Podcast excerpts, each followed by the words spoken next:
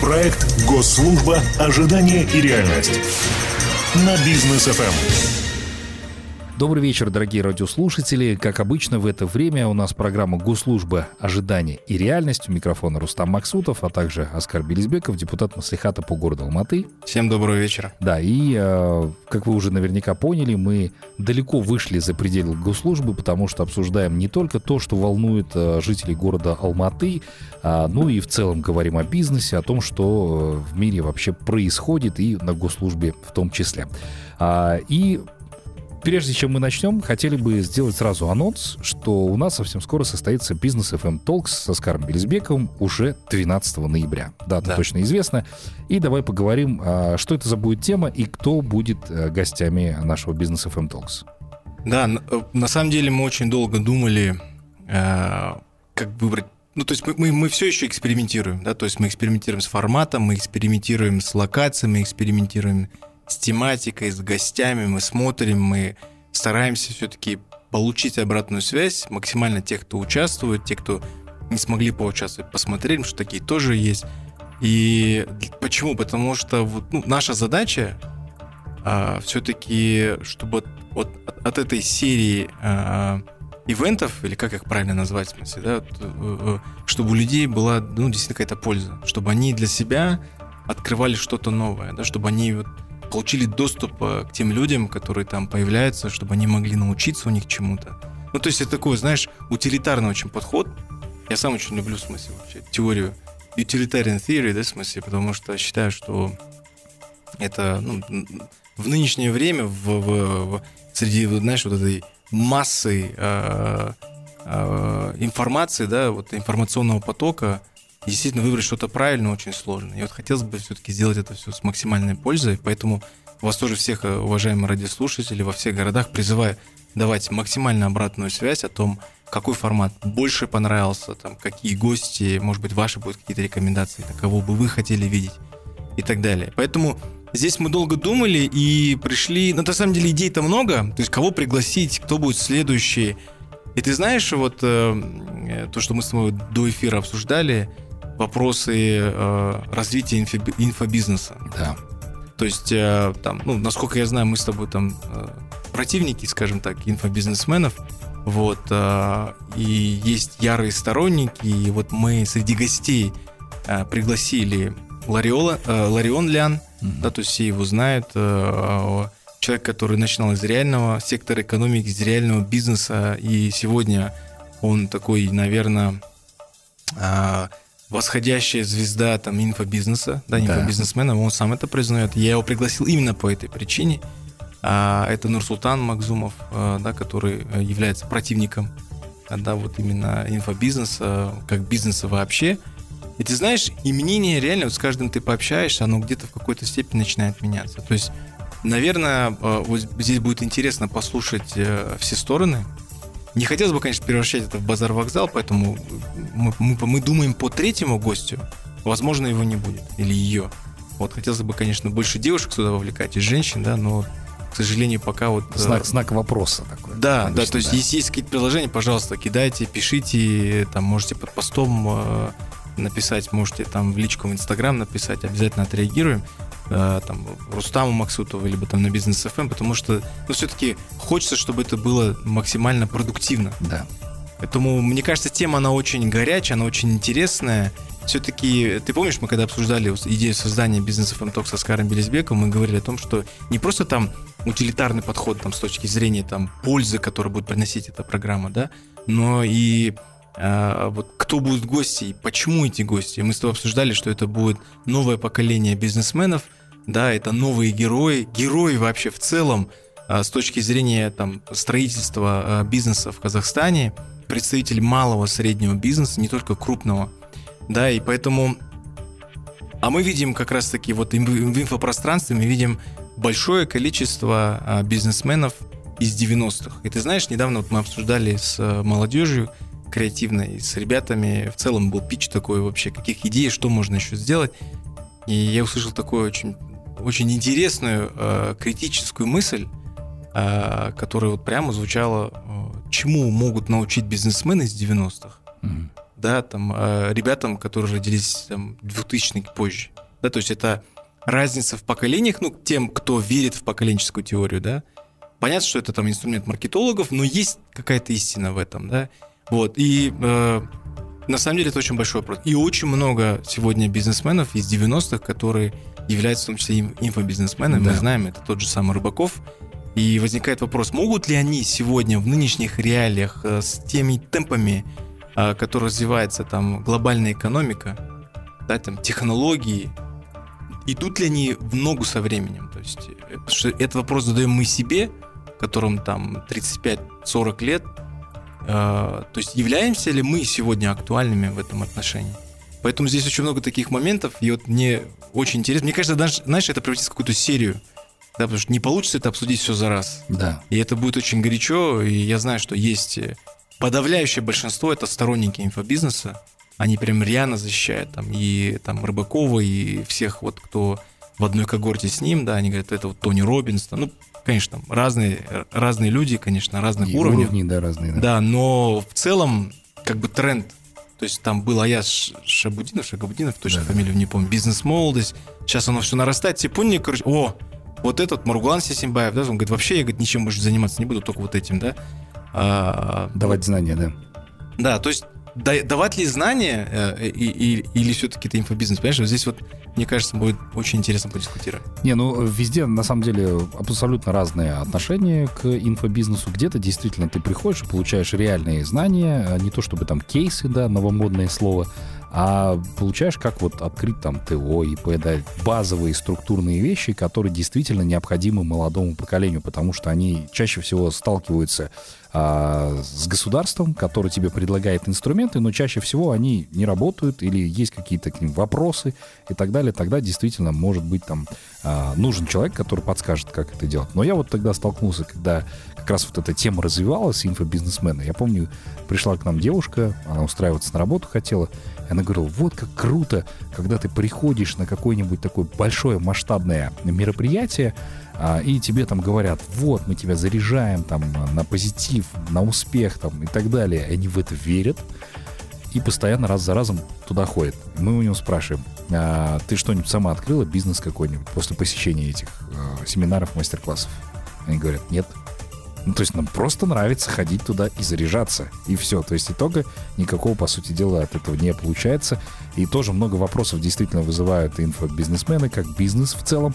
А, мы все понимаем, что любой бизнес — это в первую очередь ориентир на зарабатывание денег, и инфобизнес — это в том числе, мне кажется, да, в любом случае. Потому что мне вообще, честно говоря, вот э, какая-то часть инфобизнесменов напоминает людей, которые создают свою религию. Ты помнишь, это, если не ошибаюсь, это были слова э, Хобарда, да, который создал вот эту секту. Рон Хаббард, да. Рон Хаббард, да, и который сказал, что если хочешь стать там миллионером или успешным, создать свою религию. Да. Что-то вот вроде, я могу ошибаться, конечно, меня поправьте, если это не так, но суть остается такая, понимаешь? И вот они сегодня создают свою религию. Они создают своих followers, да, в смысле своих последователей. А, ты видишь, что ты правильно отметил, в смысле, они идут, приходят заряжаться. Каждый человек, естественно, в силу своих знаний, своего опыта, своего воспитания, там, может получить ровно то, что он хочет получить, да. Но, к сожалению, есть такая очень хорошая концепция, э, да, западная, которая называется wishful thinking, да. Mm-hmm. То есть человек э, воспринимает, слышит то, что он хочет слышать, понимаешь? То есть успех, миллионер, миллиардер, поверь в авто, себя. поверь да. в себя, ты можешь. А за этим, на самом деле, там мало что стоит. И когда говорят, допустим, там, а, инфобизнесмены, что мы выпустили такое-то количество там, тысяч, а, там, десятки, там, допустим, людей, допустим, да, поток, как они там называются. Да, и вот вы знаете, и, и, и просто интересно, да, вот из этих тысяч и тысяч людей, сколько стали успешными людьми? Вы же обещаете успех, да, вы же обещаете им там какое-то трудоустройство там минимально. Ну, то есть, знаешь, это хорошая такая вот, получается, отмазка для тех, кто э, хотят там э, э точнее, не хотят учиться и говорят, ну, а зачем учиться? Там Цукерберг бросил свою учебу, там Билл Гейтс бросил свою учебу, Стив Джобс бросил учебу, понимаешь? И все пытаются стать на пьедестал с этими людьми. А вот я перечислил три, три человека, смысле, я назвал, да, понимаешь? И вот их всего три. Все остальные, которые создают там мегакорпорации, которые работают, тот же Сатья Наделла, Microsoft, понимаешь, там. И многие другие, Стив Балмер, да, в смысле, эти люди, которые не бросали учебу, они учились, очень хорошо учились, Ну да, понимаешь? Они работают, да, они наемные менеджеры, да, но они, там, тот же Сатья Наделл сделал Microsoft таким, каким мы знаем сегодня. Microsoft сегодня стала там самой дорогой корпорацией в мире, Да, понимаешь? обогнав Apple, кстати. Это в смысле, Да. понимаешь? То есть вопрос в том, что, да, там есть Стив Джобс, да, допустим, да, там Тим Кук. Что сделал Тим Кук? Он увеличил там Капитализацию. в 3-4 раза, в смысле, да. даже если не больше, в смысле, чем она стоила тогда, когда был Стив Джобс. Да, мы перестали увидеть там, видеть сегодня там революционные какие-то решения там у Apple, да, но тем не менее мы видим рост продаж.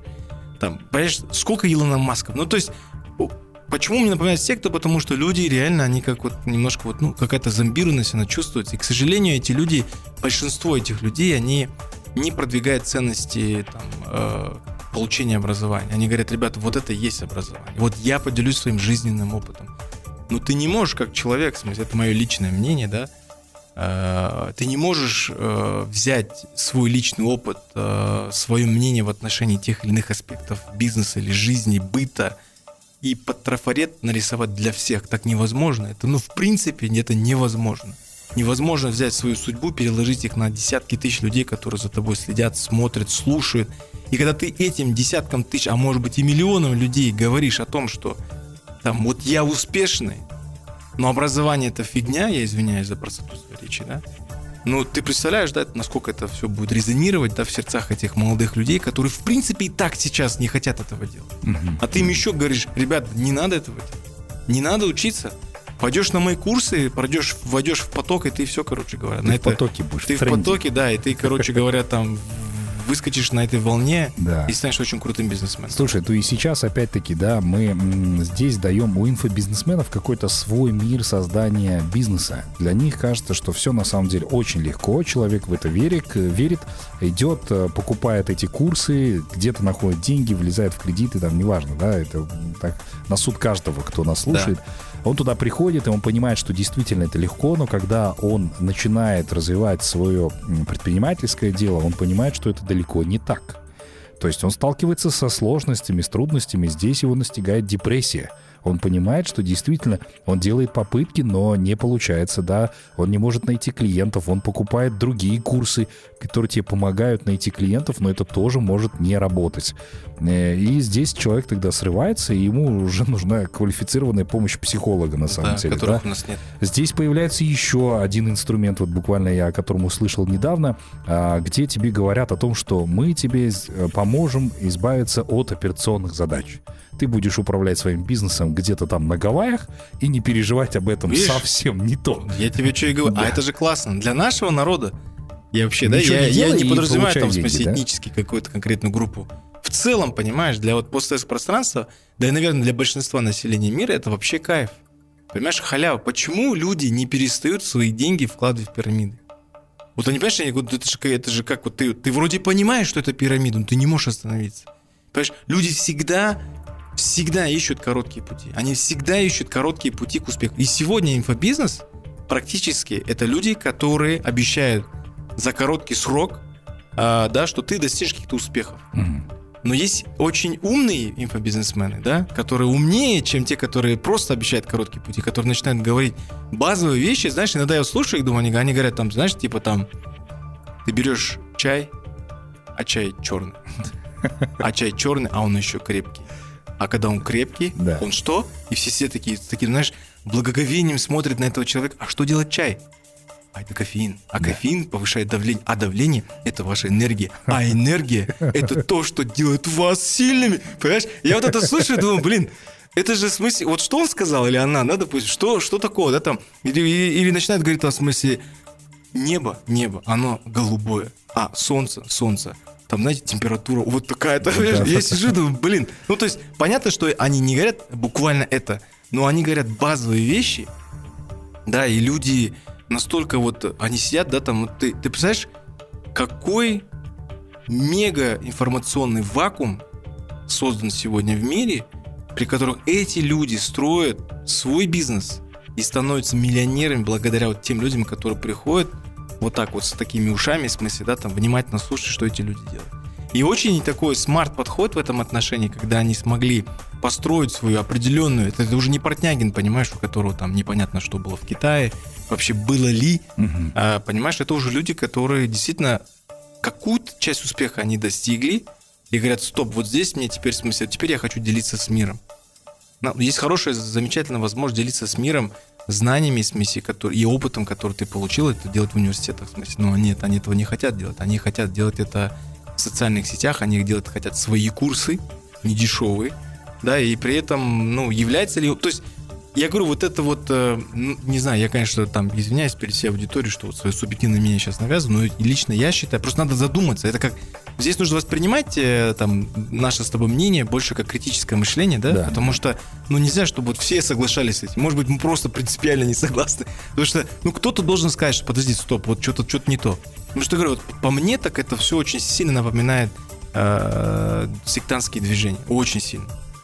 Не, ну на самом деле, да, мы сейчас судим со своей стороны, чуть-чуть это однобоко получается, потому что у людей есть действительно другое мнение по поводу того, что кому-то это действительно помогло. Может быть, кому-то действительно был нужен вот этот, скажем, волшебный пендель, который помог ему дальше продвинуться, и он, может быть, понял свои ошибки. Но опять-таки мы э, с Оскаром пытаемся сказать, что успех индивидуален, исключительно. Он не повторяет там то, что сказал Стив Джобс, и он пошел по тому же пути и открыл вторую компанию Apple. Нет, нету такого, да. Илон Маск то же самое, это единственный уникум сейчас во всем мире, на которого все смотрят, но пытаются создать своих Илонов Масков. Но это тоже, опять-таки, это не будет работать. Нужны здесь в первую очередь, наверное, мозги и знания, как у Илона Маска, как минимум да, уже дальше там самим продвигаться. И я думаю, что темой нашего следующего бизнес FM Talk со Оскаром Белизбековым будет именно инфобизнес, а наше отношение к нему, может быть, э, придут люди, которые, наоборот, докажут, что это круто, это рабочий инструмент, э, и на конкретных ну, примерах. Ларион Лян, в смысле, заточен, он сказать, я, я, я вас всех разорву. Да. То есть он заточен там э, донести информацию, что инфобизнес — это там, необходимая часть сегодня развития общества. Тут важный вопрос, для кого? Оставайтесь с нами, после короткой паузы мы к вам вернемся. Будьте с нами. Проект «Госслужба. Ожидание и реальность» на бизнес ФМ. Дорогие друзья, мы вновь вместе с вами. А, мы продолжаем а, говорить и обсуждать очень интересные темы по поводу инфобизнесменов. Мы поговорили до выхода на паузу. Ну, а теперь а, хотелось бы вернуться все-таки на госслужбу и поговорить актуальные вопросы, которые сейчас в целом звучат у нас из уст правительства и так далее. Я хочу поговорить о буквально э, недавней вещи, когда там, Facebook переименовали, во-первых, в мета, а, в целую корпорацию, но социальная сеть Facebook осталась так и называться дальше. Но у нас здесь правительство говорит следующее, что, дескать, мы заключили договор с компанией Facebook, а, эксклюзивный причем, а, речь была такая, что бы они какой-то неправомерный контент, который не, про, не понравится правительству нашему, они смогли сразу на своей стороне его удалять, если будет такой запрос. На что Facebook сказали, что никакого эксклюзива нет, мы подобные вещи даем вообще всем странам. Это нормальная практика, и все работает. Потом э, у нас в Министерстве информации и цифрового развития как раз сказали о том, что, э, дескать, э, там Facebook, видимо, неправильно поняли, там бриф совершенно другой был. И снова качели начались. Facebook говорит одно, наше правительство говорит другое, и буквально сегодня утром мы как раз проговаривали эту тему, что Facebook все-таки подтвердил, что у Казахстана есть уникальный продукт по этому направлению. И это, наверное, такой опыт, наверное, будет для компании Facebook в целом. Но опять, несогласованность действий и со стороны Facebook, и со стороны нашего правительства, то есть поторопились выдать свою точку зрения в отношении вот этих всех договоренностей и имеем то, что имеем. Мы всех ввели в заблуждение по сути дела. Все так и не поняли, мы будем пользоваться этими вещами или мы не будем пользоваться вещами. Вообще как должно строиться, на твой личный взгляд, в правительстве вот эта коммуникация со СМИ и донесением информации? Потому что у нас очень много непонятных вещей. А возьмем тот же коронавирус, да, в начале пандемии, мы все помним, что происходило. Различная информация с различных источников. Отсюда и появились у нас антиваксеры, люди, которые не понимают, как этот вирус устроен и так далее, да, то есть разночтение, со всех сторон идут разные информации, и как э, не оказаться в этом, э, в этом в нужном потоке, и как, вот, собственно, должно правительство, на твой взгляд, работать с этим? Вот ты знаешь, здесь э, мы можем, конечно, много что обсуждать. Мы уже неоднократно говорили о коммуникациях, которые выстраиваются сегодня, допустим, в государственных органах, да, на центральном уровне, на местном уровне, а в квазигосударственном секторе. Конечно, э, я считаю лично, что Багдад Мусин один из таких ярчайших э, министров э, сегодняшнего правительства. А, да, я считаю, что это мнение оно достаточно объективно, потому что не только это мое мнение, мнение большинства людей. Он очень открытый, он ведет социальные сети сам, он постоянно выкладывает, он открыт очень к общению. То есть в этом отношении, конечно, он большой пример. Здесь в целом, если говорить про понимание, там, выстраивание коммуникации, да, то есть с сообществом, будь то бизнес-сообществом или а, это может быть там любой какой-то другой комьюнити, это, или это может быть там гражданское общество, или это просто жители, а, да, и граждане Республики Казахстан. Это очень большой глубинный вопрос вообще в целом реформ государственной службы, вообще подходов государственной службы. И знаешь, вот у Ельбасы есть одна из любимых книг, которую он в свое время называл, я, честно говоря, только до нее добрался, к сожалению, моему стыду, а, книга Ли Куан Ю из третьего мира в первый. А, я только начал эту книжку читать. Много крутых вещей. В смысле, не скажу, что все мне нравится, все, что делали Кван Ю. В смысле, по крайней мере, мы получили и тот продукт, которым ну, сегодня а, там, гордится там, все, все, каждый сингапурец. Да. То есть реально Сингапур, да, понятно, там многие говорят, это там страна, город-страна, там это легче. Ребят, тех условий, в которых зарождалась вот эта страна, не, не было легче. Смысл, да? То есть просто почитайте эту книжку, там, да. ну, не знаю, или другие какие-то альтернативные источники да, информации. Просто я к тому, что здесь необходима глубинные реформы государственной службы, вообще подхода государственной службе, да, то есть э, и не только начи... это все, не, то есть это не все начинается с э, понимаешь, сегодня там с коммуникации. Просто сама, то есть от того, что мы выстроим максимально эффективные коммуникации, там, да, то есть, а кого мы будем нанимать? Кто пойдет на эту низкую зарплату? Престижна ли сегодня государственная служба? Идет ли туда продвинутая интеллигентная молодежь? о чем говорил Ли Кван в своей книжке, понимаешь? То есть даже когда он говорил про реформы в армии, Сингапур, который должен был противостоять там всем соседям в первую очередь Малайзии, понимаешь, и они выстроили свою сильную регулярную армию, понимаешь, в смысле? То есть здесь Там вопрос... Китай, Китай еще... Китай, да, да. то есть в смысле э, Великобритания, ну то есть я, я, я говорю самый ближайший там, допустим, да. да, то есть который действительно всегда давлел, потому что они были частью федерации, в смысле, да, Малайзии. Поэтому здесь вопрос такой, что это глубинная э, реформа государственной службы. То есть как должна работать государственная служба сегодня. Как снова вернуть ту идею, которую была ну, Становича Назарбаева, да, то есть Булашаковцев, да, чтобы они, помнишь, мы с тобой обсуждали уже неоднократно, не просто учились за рубежом, а потом шли куда-то в возле государственной компании или там в частной компании, проработав там то количество лет, которое требуется по договору, понимаешь, которые хотели бы что-то поменять, и им давали бы это менять, понимаешь, их бы слышали. То есть, если бы я создавал сегодня какой-то проектный офис, я бы создал именно такой проектный офис из тех ребят, да, которые научились новым э, вещам, понимаешь? Потому что мы сегодня с тобой, в смысле, там уже, ну, мы уже вне этого мира, понимаешь? Мы уже не идем в ногу со временем, с теми технологиями, с теми разработками, которые существуют сегодня в мире, понимаешь? И недавно вот один из моих близких друзей скинул там э, цитату э, Зипша это вот является CEO BMW AG, хотя я очень люблю эту марку, работал, возглавлял ее в Казахстане. Но мне так стало стыдно за него, когда он сказал, что, ну, знаешь, я сейчас перефразирую, сказал, что там нет будущего, там у когда говорят, что там все пересядут на электромобили, в смысле, ну это неправда, смысле, понимаешь? Ну то есть это вот люди живут в какой-то своей вот э, в своем каком-то пространстве, и то же самое у нас происходит сегодня здесь, понимаешь? То есть важно провести реформы, да, то есть и, и, и больше вовлекать тех ребят, которые закончили, в которых вложили, в которых инвестировали. Они должны все эти вещи, то есть нельзя... У нас получилось так, что люди приезжали, давали идеи, принимали смелые там реформы, принимали смелые решения, а потом со временем это все начало сходить на нет, и сегодня их называют гарвардские ребятки, ребятишки, по-разному там, знаешь, там. Mm-hmm. То есть такое снисходительное отношение в конечном итоге ну, у кого будет желание продвигать эти все инициативы, понимаешь? Отойти от команды административного э, там э, команды административной экономики, понимаешь, вот это еще, один, еще одна важная вещь, потому что недавно я слышал, что вот у одного из министров есть KPI по посещаемости театров. Понимаешь? Ну хорошо, в пандемию как вы себе это представляете вообще? Почему у министра должен быть KPI посещаемость театров вообще? Такой KPI вообще можно было поставить? Ну то есть я, я не понимаю, честно говоря, понимаешь? И вот сейчас модно стало везде выставлять какой-то KPI. Вот вы должны то сделать, вот там... Не, ну, разве это... То есть мы же забываем, в смысле, что мы же работаем на... То есть я имею в виду про тех, кто работает на государственной службе. Мы работаем на, на народ. Понимаешь? Мы сами есть народ, в смысле, мы представители этого народа. нужно общаться на одном языке. Причем тут KPI? В смысле, Как можно выставить KPI, посещаемость там, в смысле... э, Театров, да? театров, в смысле, в пандемию, потом, возможно, за это... на- Я не знаю, я, я не знаю, там, глубинность этого вопроса, просто когда мне друг сказал, ты знаешь, вот есть такой KPI. Ну, то есть, у тебя нет таких KPI, он просто так, знаешь, троллил меня, в смысле. Я говорю, слава богу, у меня нет таких KPI, потому что, понимаешь, э, э, вот с чего нужно начинать. То есть, сейчас мы обсуждаем то, что вышло как уже как следствие, понимаешь, а важно выяснить причину. А причина, она очень такая глубинная. Что касается Фейсбука, понимаешь, это еще раз подчеркивает с их стороны, да, это опять-таки большой яркий пример того, когда в корпорации происходят изменения внешние, понимаешь?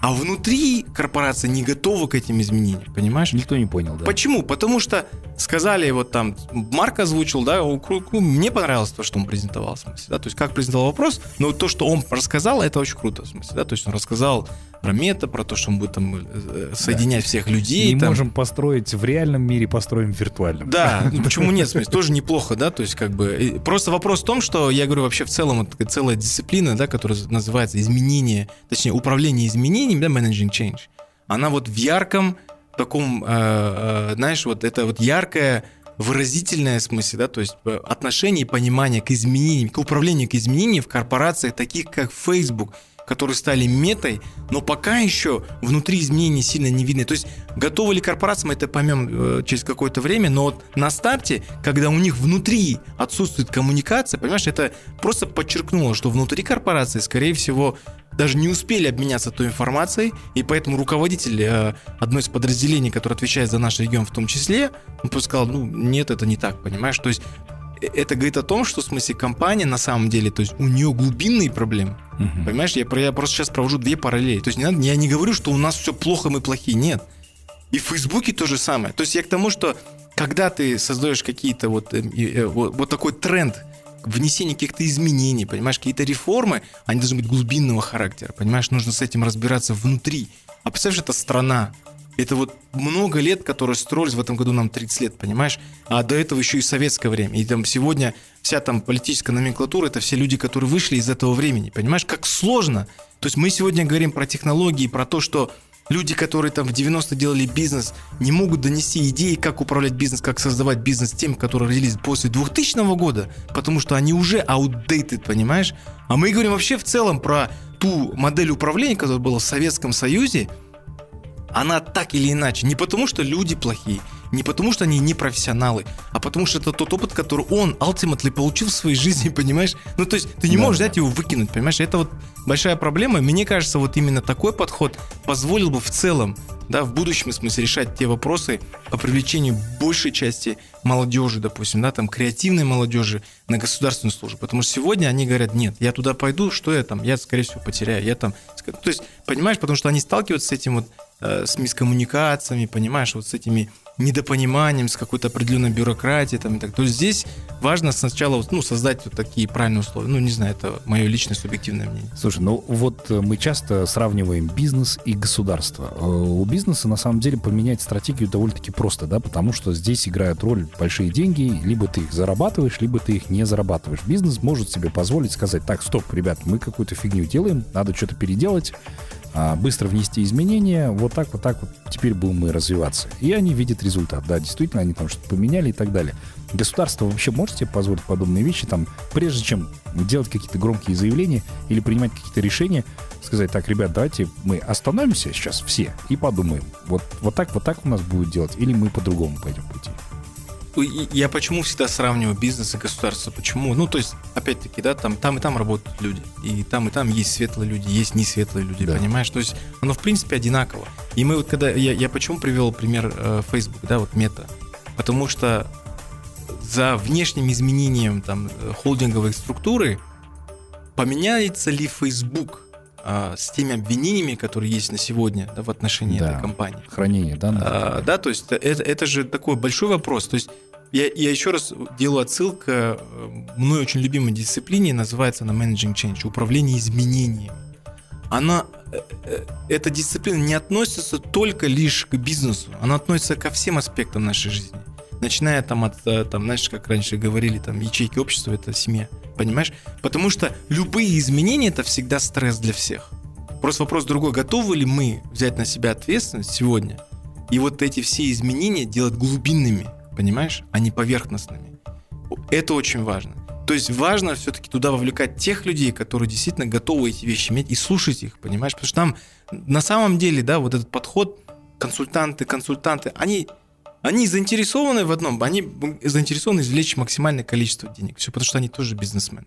Понимаешь? А когда э, крутая идея там булашаковцев отправлять там, за рубеж, получать какое-то образование, это же готовые консультанты. В смысле, люди, которые просто не надо обрубать им крылья, дать возможность да, внести вот эти изменения, дать mm-hmm. возможность и усилить их роли, понимаешь? Там? Чтобы я понимаю, что у, у нашего государства, у правительства множество таких попыток было всегда, да, то есть там различные кадровые резервы, это было большое количество программ, там, поддержки там и так далее. Что-то получалось, что-то в меньшей степени там и так далее, что-то вообще не получалось. Но и к тому, что если мы все-таки возьмемся на этом, на системной основе, то то, о чем ты говоришь, в смысле, государство абсолютно возможно. То есть я, когда я вижу наши казахские умы, вот я подчеркиваю, я не имею в виду нашу э, э, э, этническую группу, я имею в виду вообще в целом все казахстанцы, которые уезжают за рубеж и которые там в высокой конкурентной среде создают крутые продукты и делают крутое имя, допустим, как мой друг Марат Шаяхметов, понимаешь, который в Америке работает сегодня с Канье Уэстом, понимаешь, это обычный казахстанец, обычный, в смысле, у него... Ну, то есть, я почему говорю, не, не принижая его там возможности там, и так далее. Я к тому, что он точно такой же, как мы с тобой, как многие другие казахстанцы, понимаешь? И значит, это лишь подчеркивает, что когда нам говорят, что вот мы все жалхау, что мы все лентяи, и мы не хотим работать, значит, это неправда. Все-таки есть те возможности и та среда, в которой нам тоже хочется работать, нам тоже хочется конкурировать. Вот что нужно делать, понимаешь? Да. То есть, когда вот такая высокая конкурентная среда, мы создаем крутые продукты, и это делают наши казахстанцы. Когда они сегодня рвут там, я не знаю, различные там э, песенные конкурсы, там музыкальные и так далее, это же те же самые казахи, казахстанцы, понимаешь? Вот же что нужно. Наши спортсмены, понимаешь? Вопрос в том, что, э, значит, мы можем это сделать? И когда мы говорим о том, что возможно это, конечно, возможно. Мы молодое государство, у нас все впереди, и я реально верю, что в смысле нам самое главное, вот, да, вот эта концепция э, слышащего государства нужно и правильно пользоваться. Не приходите все время говорить, вот я приду жаловаться, потому что принцип, вот понимаешь, у нас сегодня некоторые люди, к сожалению, восприняли концепцию слышащего государства э, как возможность пожаловаться на кого-то чиновника. Ребят, да не в этом вопрос.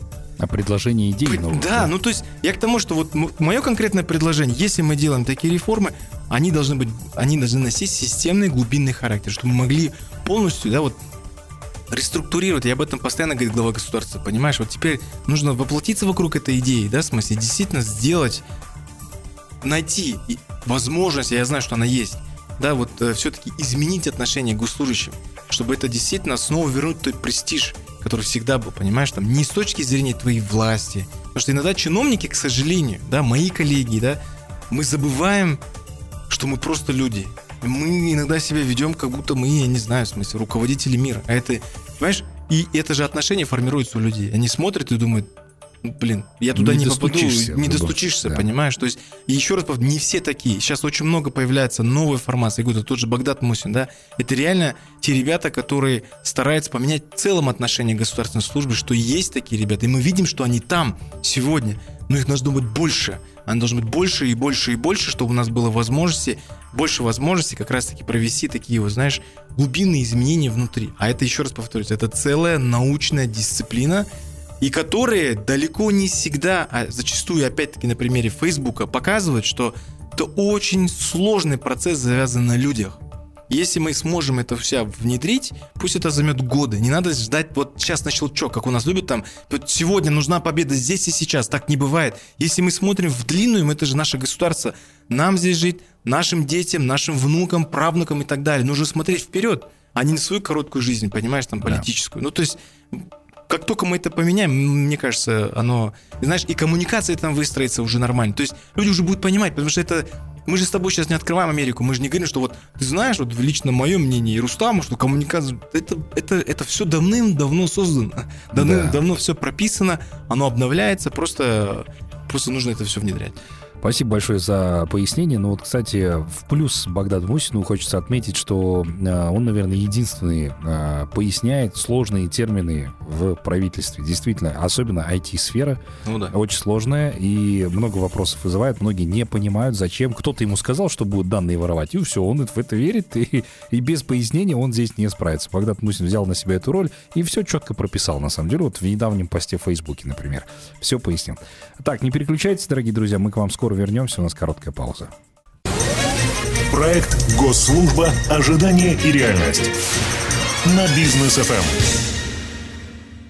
Дорогие друзья, мы продолжаем нашу программу «Госслужба. Ожидания и реальность». И вот здесь, Оскар, тебе уже личный вопрос. Над чем ты сейчас работаешь э, в качестве депутата Маслихата и какие продвижения у тебя по различным аспе- э, этим вещам, которые ты сам себе поставил задачи?